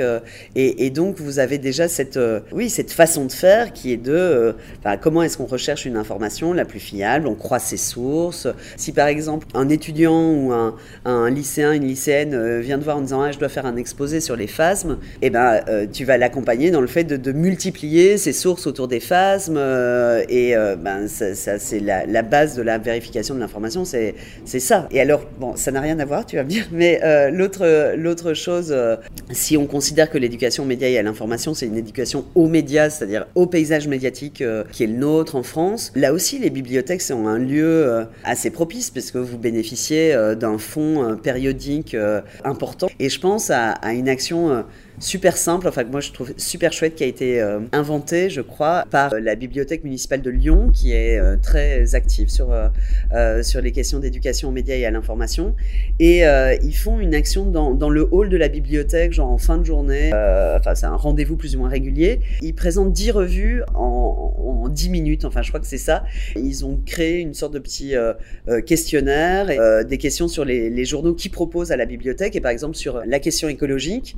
Et ils font une petite présentation de 10 minutes pour dire bah voilà tout ce qu'on a en termes d'actu, d'informations de, euh, disponibles à la bibliothèque. C'est aussi un lieu propice pour ça, pour, pour faire découvrir la diversité immense de la production de l'information euh, en France. Par ailleurs, ce sont aussi des lieux où il y a moyen d'organiser euh, des réunions avec des publics non captifs. moi, je l'ai fait pas mal à Tremblay euh, euh, quand j'étais en résidence. C'était des, rencontres sur la fabrique de l'information avec des usagers et donc euh, de tous les âges qui venaient me poser des questions sur voilà, on est là dans tel événement. Bah, par exemple, est-ce que ce, reportage-là, il a été censuré? Et donc, moi, je répondais jamais aux questions de est-ce que c'est vrai ou faux, mais essayer de revenir sur la séquence, essayer d'expliquer les contraintes techniques justement qui encadrent la production d'informations à la télévision. Et donc ça, c'était des, oui, des moments d'échange avec des usagers de la bibliothèque, vraiment sur la fabrique de l'information, et où moi j'avais une légitimité parce que je parlais de mon expérience de journaliste. Les médias étaient souvent mis en accusation et un certain type de médias, donc les chaînes d'information en continu, BFM, euh, CNews, enfin à l'époque c'était vraiment très ciblé contre BFM. Et donc euh, parfois c'est une position un petit peu compliquée où je partage complètement les critiques du public et, je pense qu'il faut être très critique sur euh, l'impact de, du fonctionnement des, euh, des, chaînes de télévision d'information en continu dans la fabrique de l'information. Et en même temps, je ne pouvais pas aller non plus dans le sens des gens qui disent euh, ah oui, complot, et plutôt d'essayer de montrer oui les contraintes, le cadre idéologique, etc. Autour de cette question de véracité de l'information se pose la question de la véracité de nos collections. Et il y a évidemment des champs entiers de nos collections, de médecine par exemple, pour citer l'exemple plus évident, où on va posséder des fonds dont on n'a pas de réelles compétences pour faire de la curation. Comment est-ce qu'on peut situer en tant que, donc, professionnel de l'information là-dessus face à une information qu'on ne maîtrise pas? J'ai pas de réponse parce que effectivement, je pense que c'est euh, euh, une espèce de contradiction à laquelle vous êtes euh, confronté. Les, livres de développement personnel, par exemple, ou de médecine alternative, ça charrie aussi toute une idéologie. Est-ce que, bah, voilà, est-ce que c'est une idéologie à laquelle on adhère? Enfin, quand je vois un exemple le concept et, la notion de charge mentale qui, a été mise en avant il y a quelques années, aujourd'hui est récupérée complètement dans l'édition. Et pour produire des espèces de, livres de développement personnel, euh, oui, euh, femmes, euh, organisez-vous différemment pour ne pas supporter la charge mentale, alors que la charge mentale, c'est une question politique, c'est une question de répartition des tâches au sein des foyers, donc c'est complètement dépolitisant. Est-ce que en tant que bibliothécaire, on a envie que la charge mentale soit abordée de cette façon-là dans, vos rayons? Enfin, au-delà de la véracité, il y a une question aussi de pluralité. Est-ce que les bibliothécaires doivent aussi décider ce qu'on doit lire ou pas? Enfin, voilà, c'est euh, c'est une vraie question. J'ai aucune réponse, mais euh, je trouve que c'est passionnant et je sais pas quelle est la nature des réflexions au sein des bibliothèques euh, sur le sujet. Et toi, du coup, qui a quand même cette expérience de, bah, évidemment, de la recherche de l'information, qu'est-ce que tu donnerais comme conseil donc à une personne qui, justement, essaie de rechercher l'information par rapport à un sujet dont elle ne maîtrise absolument rien?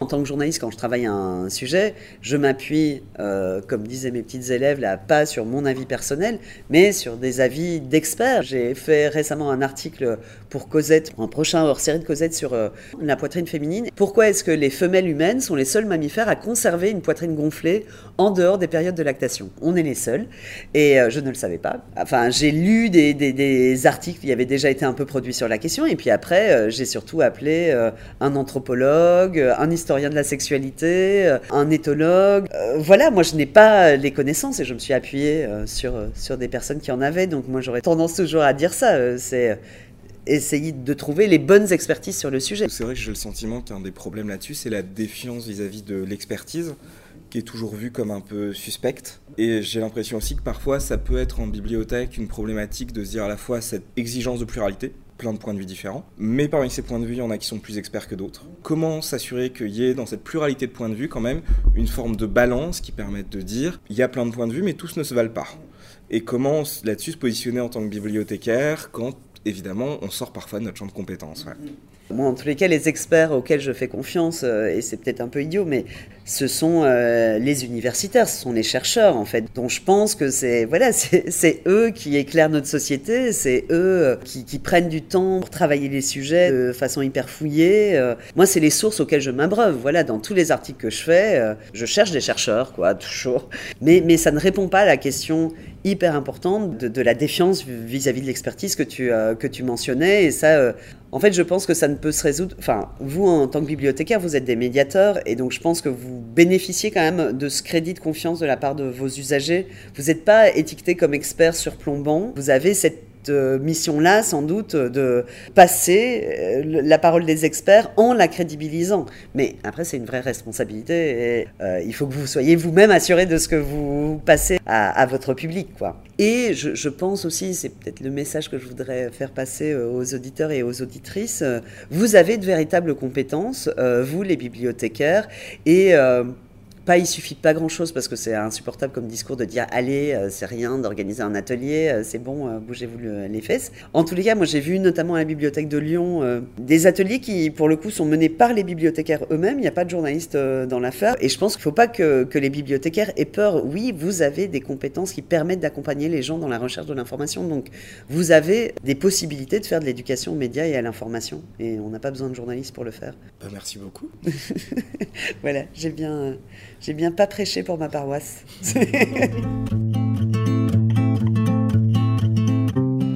Après ce tour d'horizon de l'EMI auprès des lycéens, nous allons aborder deux publics différents, dont le premier est particulièrement plus complexe puisqu'il s'agit de nous, bibliothécaires. Julienne Bourdet, formatrice, va donc revenir sur les modes de formation continue à l'EMI, ainsi que sur son histoire en bibliothèque. Enfin, nous aurons l'occasion de voir avec Rosemary Farinella la manière dont on peut mener des ateliers auprès d'un public jeune et de décrypter sa méthodologie. Je suis avec Julienne Bourdet, qui est chargée de formation à l'université Grenoble-Alpes. Est-ce que tu pourrais te présenter, s'il te plaît? Donc moi je suis bibliothécaire. À la base je viens des bibliothèques universitaires et là j'occupe le poste à Médiat Rhône-Alpes, donc qui est un centre de formation au métier des bibliothèques. Euh, ce qu'on propose à Médiat, c'est euh, des formations euh, de tout type pour les collègues de bibliothèques municipales, mais aussi de bibliothèques universitaires. Tu mènes tout particulièrement un travail sur l'EMI en tant que formatrice notamment. Est-ce que tu pourrais nous dire ce que c'est concrètement que cette discipline? L'EMI, c'est l'éducation aux médias et à l'information. Donc c'est un sujet assez vaste qui est pas si nouveau que ça. On a l'impression euh, par moment que ça a émergé depuis quelques années, mais c'est vraiment pas le cas. Notamment, il y a eu la création du CLEMI euh, dans les années 80, si je me trompe pas, j'ai plus la date exacte en tête. Donc c'est pas c'est pas si récent. L'éducation aux médias, à l'information, c'est l'idée justement de faire développer à tout citoyen son approche critique de l'information. Euh, c'est-à-dire qu'il euh, puisse être capable d'analyser une information, de la sélectionner, de la comprendre, et ça passe par, diverses, diverses compétences, évidemment. Et pourquoi est-ce que, à tes yeux, les bibliothèques sont des acteurs majeurs de l'EMI alors ça représente un, un, énorme enjeu parce que là aussi, euh, à mon sens, ça vient aussi de l'objectif de départ des bibliothèques, c'est-à-dire qu'on propose euh, un pluralisme notamment dans nos, euh, dans nos collections. Mais du coup, euh, là, on est quand même confronté justement à donc une surabondance d'informations dans notre société actuelle, hein, que ce soit là encore sur du numérique ou sur du papier. Et donc l'idée, c'est d'aider nos lecteurs à faire le tri, à savoir eux-mêmes sélectionner les informations les, les sources d'informations aussi, c'est très important, sans être bien sûr dans la censure ou quoi que ce soit. Il y a eu des débats Hein, sur est-ce qu'on achète tel ou tel livre, est-ce qu'on peut euh, accepter que telle ou telle personne ait un droit de regard sur les collections, etc.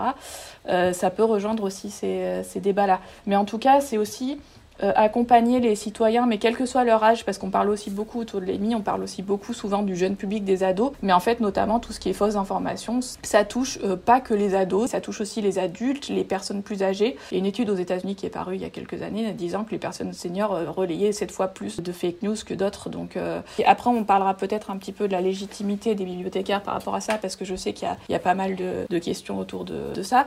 Et pour revenir sur la dernière question, qu'est-ce qui fait que des bibliothécaires sont légitimes à l'enseignement de cet esprit critique. C'est vrai que moi j'en ai beaucoup discuté avec des collègues euh, qui étaient en formation et cette question de la légitimité, elle, légitimité pardon, elle revient souvent parce que moi j'ai beaucoup de collègues qui me disent oui on se sent pas légitime, on n'a pas été forcément formé notamment dans notre formation initiale sur ces questions d'éducation aux médias, de fake news, de fausses informations, etc. Et c'est vrai que c'est une question qui revient souvent. Cette légitimité, elle est là déjà parce que justement on est capable en tant que bibliothécaire, c'est notre cœur de métier, je reviens un peu à ce que je disais tout à l'heure, mais on est capable de sélectionner une, information de fiable, de qualité, etc.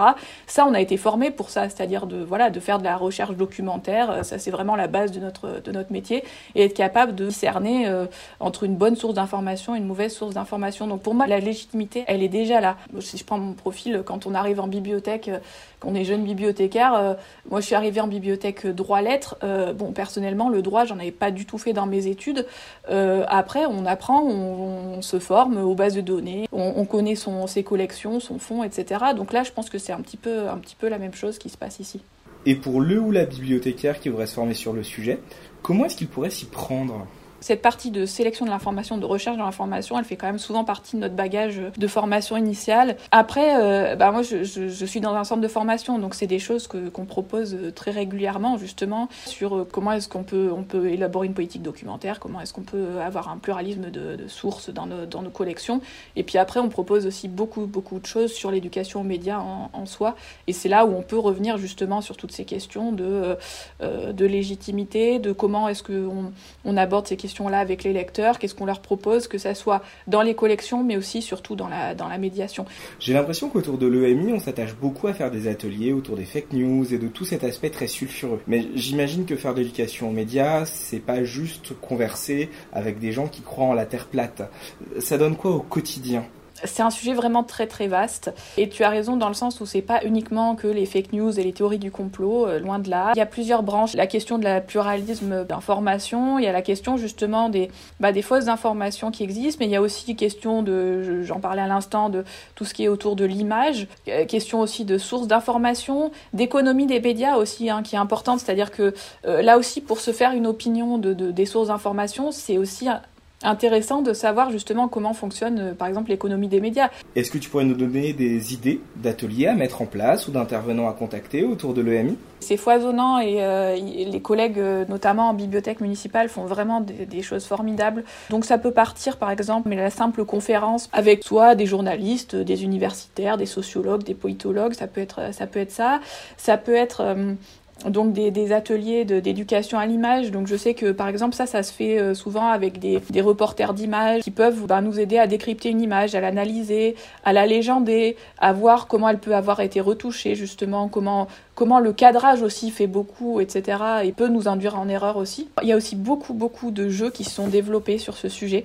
Donc on pense tout de suite à Mediasphere euh, qui a été fait, développé par, euh, par Canopé. Et ça, ça peut être un bon point de départ en bibliothèque quand on, justement on, on connaît peut-être pas encore assez le, sujet. On peut partir d'un jeu. J'ai parlé de jeux de plateau, mais il y a aussi des choses qui ont été faites autour de jeux vidéo. Euh, je crois que c'est la médiathèque départementale de l'Hérault, il me semble, qui a fait un jeu vidéo autour de ces questions-là. Il y a vraiment beaucoup de choses faites, par exemple, par des associations, on parlait d'intervenants, donc des associations d'éducation populaire, je pense à Fréquence École par exemple. En termes d'intervenants, euh, c'est l'avantage de ce sujet, c'est que c'est très large, c'est-à-dire que, alors les journalistes, on travaille euh, souvent en bibliothèque, euh, et moi aussi en termes de formation, je travaille beaucoup avec eux, parce que là aussi, ils sont, ils sont vraiment emparés du sujet, ils se sont rendus compte qu'il y avait une véritable problématique sur la, la, consommation de l'information pour justement réexpliquer quel est leur métier, comment, comment eux ils traitent l'information, comment ils la vérifient, etc. et comment ensuite ils la publient. Donc il y a plein de choses qui peuvent être faites avec des journalistes ou justement ils vont aider euh, les bibliothèques à proposer des ateliers en faisant par exemple de, des micro-trottoirs et puis ensuite ils font une émission. J'ai l'impression qu'une des forces de l'EMI est aussi qu'elle fait l'objet de nombreuses subventions, non? Alors, il faut dire aussi qu'effectivement, il y a eu un vrai effort euh, qui a été fait euh, au niveau donc gouvernemental depuis quelques quelques temps. Le rapport Orsena-Corbin, où il y a une partie justement euh, qui aborde la question de l'EMI. Donc après, ensuite, il y a eu des subventions, notamment du ministère de la Culture. Il y a eu le plan bibliothèque qui proposait, par exemple, qu'il y ait des services civiques qui viennent travailler sur ces questions-là en bibliothèque, avec l'idée qui était qui était intéressante, c'est-à-dire que d'avoir une sorte de d'apprentissage de pair à pair, c'est-à-dire donc les services civiques, ce sont des, jeunes de moins de 25 ans, je crois. Souvent, ils sont, autour de la, vingtaine, avec l'idée donc qu'ils mettent en place, euh, bien sûr, accompagner des équipes des bibliothèques, des ateliers autour de ces questions-là. Et donc ça, il y a pas mal de bibliothèques qui ont bénéficié de services civiques. Et ça a vraiment lancé le, je pense, dans euh, certains réseaux, ça a vraiment lancé le, le mouvement. Nous, à notre niveau aussi, en formation, on a eu, on a bénéficié euh, pendant plusieurs années de subventions DRAC, donc euh, pour proposer des formations euh, sur le sujet, et notamment des formations intra-établissement, c'est-à-dire qu'on proposait des formations qui étaient vraiment adaptées aux besoins de l'établissement. Ils nous disaient euh, ce qu'ils ce qu'ils souhaitaient. Par exemple, ça pouvait être, ben, nous, on souhaite justement mettre en place des ateliers sur tel ou tel sujet, justement sur les fake news ou sur la radio, etc. Et nous, on proposait des formations justement pour toute l'équipe de la bibliothèque ou une, une partie réduite de l'équipe, par exemple que les médiateurs ou autres, de à plusieurs, euh, plusieurs jours.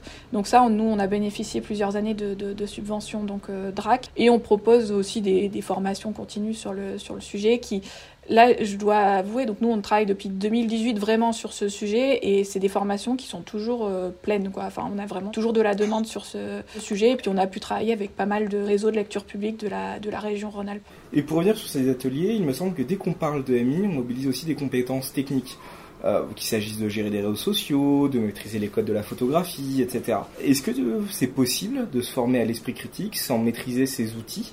L'idée justement, c'est de proposer à la fois une formation technique et une formation, qu'est-ce qu'on peut faire avec? C'est-à-dire, je pense par exemple aux réseaux sociaux, je pense à TikTok, je pense à Twitch, euh, Snapchat, etc., où on n'est pas forcément de cette génération-là hein, en tant que bibliothécaire, c'est vraiment les réseaux sociaux des tout jeunes utilisateurs. Donc l'idée, c'est de proposer une formation qui présente ces outils, de comment ça marche, quelle est là aussi, quelle est leur économie, c'est important ça aussi, euh, comment ça fonctionne, etc. Et justement, dans un deuxième temps, qu'est-ce qu'on peut faire avec autour de l'EMI, qu'est-ce qu'on peut proposer? Alors ça c'est un petit peu personnel, mais je, je souscris pas vraiment au discours comme quoi les réseaux sociaux c'est très mauvais, il faut pas en faire, etc. Parce que de toute façon, je pense que c'est inutile de se poser ces questions-là. Les réseaux sociaux sont là, les jeunes et moins jeunes les utilisent. Donc qu'est-ce qu'on peut faire? Et là aussi, comment est-ce qu'on peut avoir une approche critique? Je sais que par exemple, c'est les médiathèques de Villeurbanne qui font des choses très bien, qui ont des ateliers autour de YouTube. Ils créent des vidéos YouTube, à la fois donc euh, dans ces idées de compétences euh, émis, etc., mais aussi l'idée de euh, bah, montrer l'économie de YouTube derrière etc. Parce que c'est vrai qu'on a souvent des, jeunes utilisateurs qui ont l'impression que en deux claquements de doigts, on va devenir tous influenceurs et, euh, devenir très riches. Et enfin, est-ce que tu pourrais donner des exemples concrets d'animation ou d'outils déjà existants autour de l'EMI pour que des collègues puissent s'en inspirer? Alors déjà, euh, il faut savoir qu'il y a pas mal de ressources en ligne. Je pense notamment au site BPI Pro. C'est des, collègues qui ont partagé des fiches projets de leurs ateliers. Et donc il y a juste à reprendre ça si on veut mettre ça en place dans son établissement. Euh, L'ENSIB aussi a un site EMI euh, qui est bien fait aussi sur le sujet. Moi, ce que je trouve qui peut être pas mal, c'est partir de, ressources qui ont déjà été, été faites. Donc par exemple, le jeu Médiasphère de Canopé, c'est un jeu de plateau. Alors après, il suffit de se l'approprier, mais on peut en faire des, on peut en faire des ateliers auprès de plusieurs publics. Alors c'est plutôt public jeune, mais, on peut ensuite, je sais qu'il y a des collègues qui ensuite créent le débat en fonction, c'est un jeu de plateau avec des questions, ça peut créer le débat, etc. Il y a une très bonne exposition aussi euh, qui a été euh, créée par le Clémy, la BNF euh, et d'autres partenaires qui s'appelle, je crois, l'histoire des fausses nouvelles. Pareil, on peut tout à fait donc reprendre tous les panneaux, ils sont en Creative Commons. Et euh, là aussi, on le met dans sa bibliothèque et on commence, on essaye de créer des débats auprès de ses usagers, etc. Euh, il y a des choses toutes simples, ne serait-ce que faire euh, une conférence avec, par exemple, un journaliste, un politologue, des escape games aussi qui ont été créés sur le sujet, qui sont clés en main. Pareil, on peut reprendre, on peut, on peut tout reprendre et donc tout recréer dans sa, dans sa bibliothèque.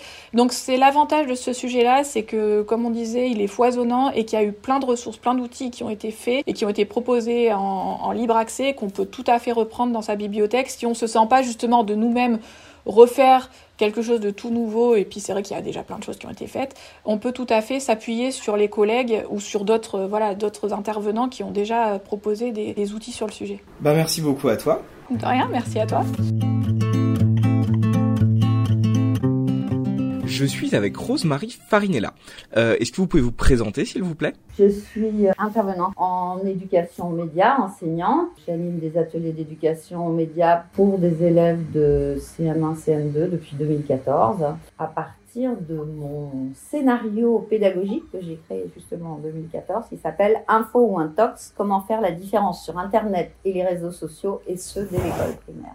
Je viens de sortir un livre avec une co-autrice, Estelle Varin, qui est journaliste, et le livre s'intitule Stop à la manipulation, et c'est édité chez Bayard. Je tenais particulièrement à vous inviter sur ce podcast après avoir vu vos ateliers d'EMI. Est-ce que vous pourriez nous parler de la manière dont vous les menez et de leurs objectifs? Mon atelier d'éducation média avait pour objectif, un, déguiser l'esprit critique des, des élèves pour qu'ils ne se fassent pas manipuler.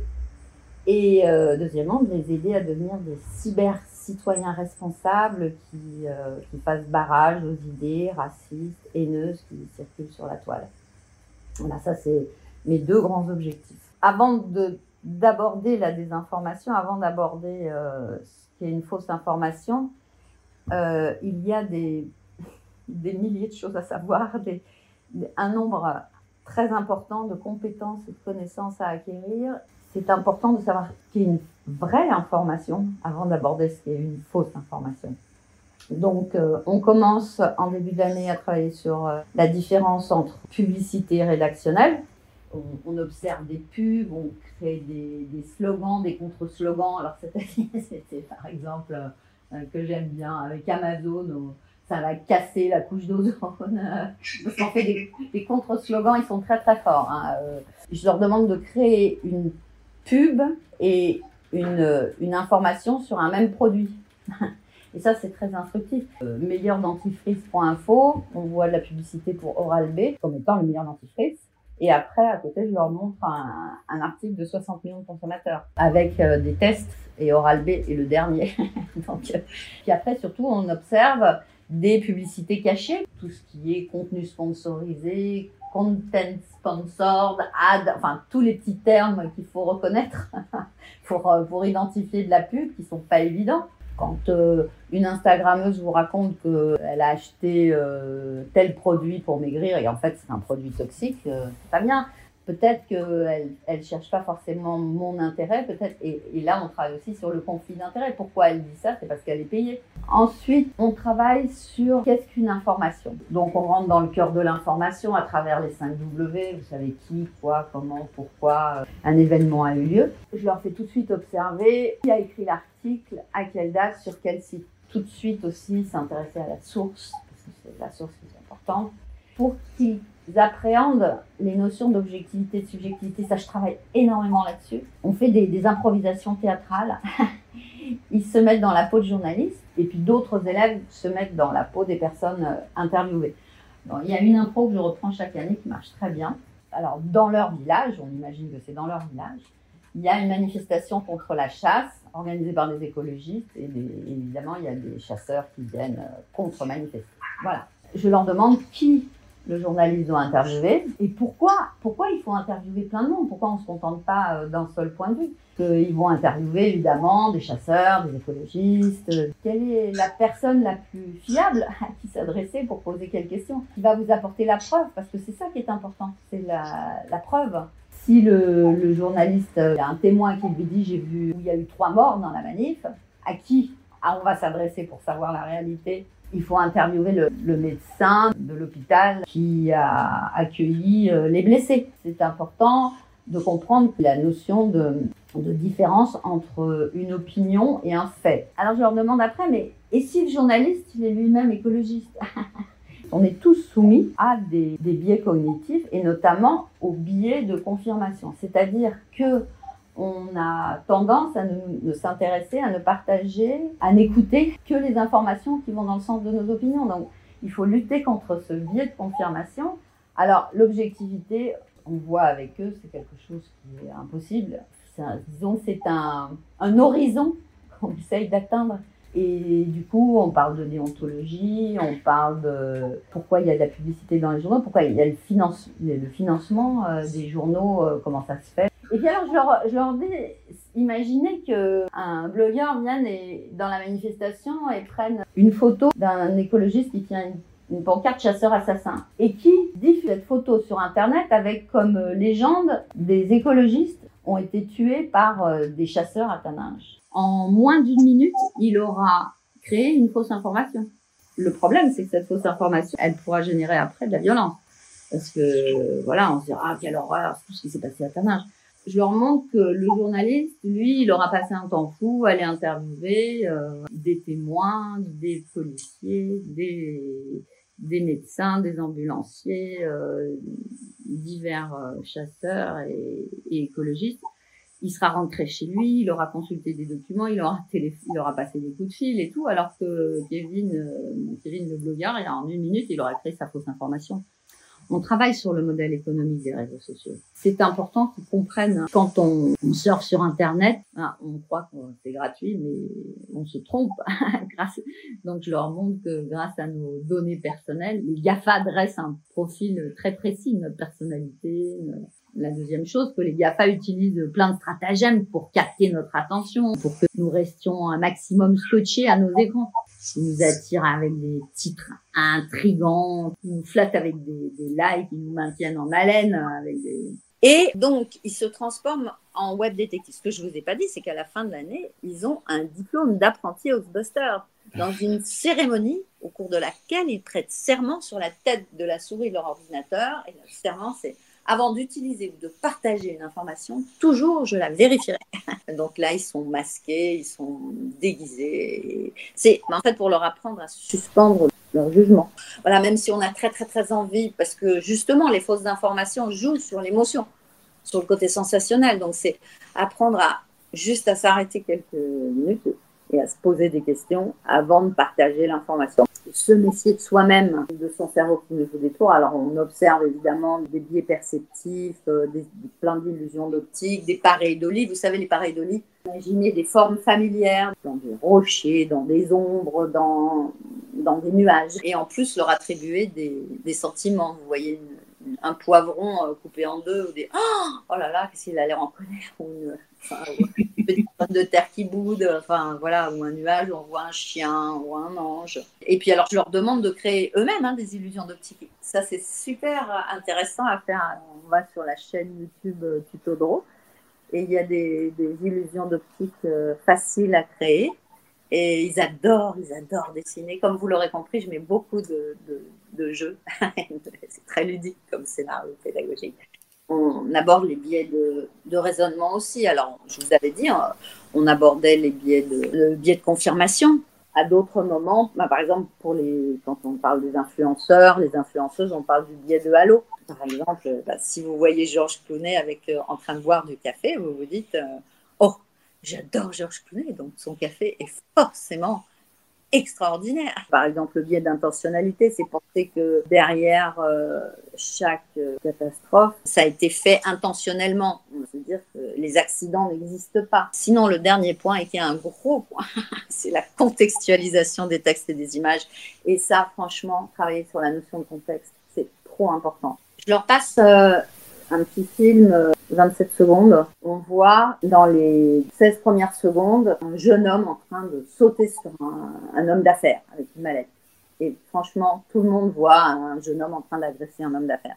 Et puis dans les, les 11 secondes qui suivent, on se rend compte qu'en fait, il est en train de sauver la vie parce qu'il allait recevoir une tonne de, de pierres sur la tête. Si on ne sait pas ce qui se passe avant, après, si on n'a pas une vue d'ensemble, on peut se tromper. Justement, moi, je suis obsédée par l'objectivité, la subjectivité. Je leur demande de faire, montrer que votre village est le plus beau village de France. Vous allez montrer que votre village est le plus laid village de France juste de montrer, euh, sans même utiliser le moindre artifice, on peut manipuler une image, leur montrer que ça dépend du choix du photographe, ce qu'il a envie de montrer. Et aussi où est-ce qu'il va poser sa caméra, et en plongée ou en contre-plongée. Donc je leur fais photographier leurs animaux de compagnie en plongée ou en contre-plongée. Un, chat, il fait Oh, c'est un tout petit minou joli, euh, craquant. Ou alors ça peut être un chat majestueux, euh, imposant, terrifiant. Et après, bon, on voit qu'une photo, elle peut être manipulée effectivement par euh, Photoshop en incrustant un hôtel 5 étoiles à la place de leur école. Ce que je leur montre aussi, c'est plein de photos et je leur demande de réfléchir et d'observer surtout, observer tous les détails d'une photo, l'architecture, le, les vêtements. Est-ce que ça peut être un photomontage? Et parfois, il y a des erreurs de détourage et tout, donc ils peuvent en trouver. Des fois, ils sont très très forts, ils sont un œil de lynx, ces enfants. C'est incroyable. Et le trouvent. Et puis, donc, apprendre à utiliser des outils comme euh, Google Images ou TinEye pour euh, euh, retrouver les origines et le parcours d'une image sur la toile. Et puis, utiliser, par exemple, Google Maps ou Street View pour retrouver le, lieu où a été prise la, la, photo. Ce que je leur montre, c'est que si on ment sur un seul paramètre, où, quand, comment, pourquoi, par qui, dans quel contexte a été prise une photo, eh ben, c'est faux. C'est un mensonge. Il faut que la légende soit scrupuleusement juste, exact. Après, en fait, on travaille sur euh, pourquoi il y a des fausses informations et puis sur la cybercitoyenneté. Comment concilier cybercitoyenneté et liberté d'expression. Et pourquoi commencer l'EMI avec des enfants dès le primaire? Ils sont tous sur Internet, donc ils sont soumis au même risque que leurs euh, aînés. Et franchement, quand j'ai commencé en 2014, je me demandais est-ce que ça pourrait être difficile, trop difficile, tout? Et en fait, pas du tout. Ils sont très, très pertinents. Et, mais chaque année, c'est pas une année, j'aurais pu me dire j'ai une année extraordinaire avec des surdoués, mais pas du tout. Chaque année, ils sont, euh, ils sont bluffants. Et puis j'ai parlé avec euh, des journalistes qui travaillent comme l'association Entre les lignes, ils font aussi des ateliers d'éducation aux médias pour des primaires. Ils ont le même retour que moi. On se dit, ça nous semble important de commencer jeune parce qu'à cet âge-là, ils sont très ouverts d'esprit. Les outiller avant qu'ils rentrent dans l'adolescence. L'adolescence, d'après Guillaume euh, Bors, qui est un professeur en neurosciences cognitives de l'éducation et en psychologie du développement à l'université de Paris-Descartes, il dit que le cerveau des adolescents gère et contrôle moins bien leurs émotions. Or, les fake news, ça joue sur l'émotionnel. N'ont pas les mêmes mécanismes de régulation émotionnelle et ils sont plus sensibles au conformisme social du groupe. Bon, alors ça ne veut pas dire que ce sont eux qui diffusent le plus de fausses informations, mais ça semble dommage de ne pas profiter de cette période absolument extraordinaire où les enfants sont tellement ouverts et seront peut-être moins euh, en rejet de ce que peut apporter l'adulte. Je veux dire, euh, moi, les élèves, ils sont toujours partants pour tout, tout, tout, tout. Est-ce que vous pensez que ce serait aussi propice pour des adultes Et qu'en est-il des outils qui seraient disponibles pour les bibliothécaires en tout cas, de donner la possibilité euh, à tout le monde, à tout le monde, vraiment, quel que soit l'âge, de bénéficier de, de cours d'éducation aux médias, ça me semble vraiment indispensable, ouais, vraiment. Et alors pour les bibliothécaires, il y a vraiment des choses, des, outils et des ressources qui existent, qui sont qui sont déjà formidables. Hein. Il y a la BPI qui a développé des ateliers de MI principalement auprès de scolaires. Elle a créé, euh, avec la participation du ministère de la Culture, un guide pratique pour mener des actions euh, de MI en bibliothèque. Et il y a la BNF aussi qui propose des ateliers d'EMI pour des publics scolaires et de nombreuses ressources pédagogiques avec des expositions itinérantes. Et puis la Bibliothèque sans frontières a créé un kit EMI en bibliothèque s'inspirant des initiatives euh, menées à l'étranger, notamment en Finlande. Ils incluent les retours d'expérience. Donc ça, c'est vraiment intéressant pour vous, bibliothécaires. Donc là, je suis en train de parler des, bibliothécaires, mais vous avez des formations euh, en formation continue, en formation initiale, mais en formation continue avec les, le Centre régional de formation en carrière des bibliothèques, le CRFCB, si je me souviens bien. Ce serait vrai que dans l'idéal, si les bibliothèques pouvaient être des relais, ce serait formidable. Ouais. Je pense aussi que pour les bibliothécaires, une des questions qui se pose, c'est celle de la légitimité. Euh, par exemple, celle de dire le vrai du faux. C'est pas une légitimité de dire ce qui est vrai, ce qui est faux. C'est de se poser des questions. Vous leur dites surtout pas ce qui est vrai, ce qui est faux. Enfin, c'est pas surtout pas. C'est pas de dire ce qui est vrai faux. C'est de se poser des questions. Est-ce qu'on m'a apporté des preuves? Est-ce que, est-ce que ça a l'air crédible? Est-ce qu'il y a des experts dans leur domaine qui se sont exprimés? Qu'est-ce qui peut se passer autour de cette photo? Dans quel contexte elle a été prise? Est-ce que c'est vraiment la date? Est-ce qu'il y en a d'autres qui ont traité le sujet, qui ont eu un éclairage complémentaire? Et est-ce que ça dit la même chose? Tout ça, c'est des questions à se poser. C'est pas d'imposer une vérité à quelqu'un. Et puis savoir qu'il y a des niveaux de preuves différents. J'ai l'impression qu'on voit vraiment l'EMI comme un exercice d'élimination de fake news sulfureuses, alors qu'à vous entendre, il s'agit vraiment beaucoup plus d'une méthodologie de recherche de la vérité et d'esprit critique. Voilà. L'idée, c'est qu'après, ils peuvent l'appliquer. Voilà, quand vous changez une fenêtre, vous allez faire venir euh, au moins trois personnes pour avoir trois devis. Quand vous avez une opération importante, vous avez intérêt à, à, à consulter euh, plusieurs spécialistes pour voir pour croiser l'information. Donc c'est pas non plus euh, quelque chose de surréaliste de vérifier la source et de croiser les informations et de se poser des questions sur le contexte et sur euh, la fiabilité et, sur le niveau d'expertise des gens. C'est un réflexe à avoir. Alors effectivement, le problème avec les adultes que vous n'avez que vous allez avoir que moi j'ai beaucoup moins avec les petits. Ils n'auront pas déjà des idées préconçues, euh, complotistes. Enfin, il y en a qui croyaient aux extraterrestres, à la zone 51, des choses comme ça. Mais disons que on va pas s'affronter, ils seront pas agressifs. J'ai jamais eu un élève ou une personne qui, qui se bloque et se braque en disant mais non, c'est pas vrai ce que tu dis.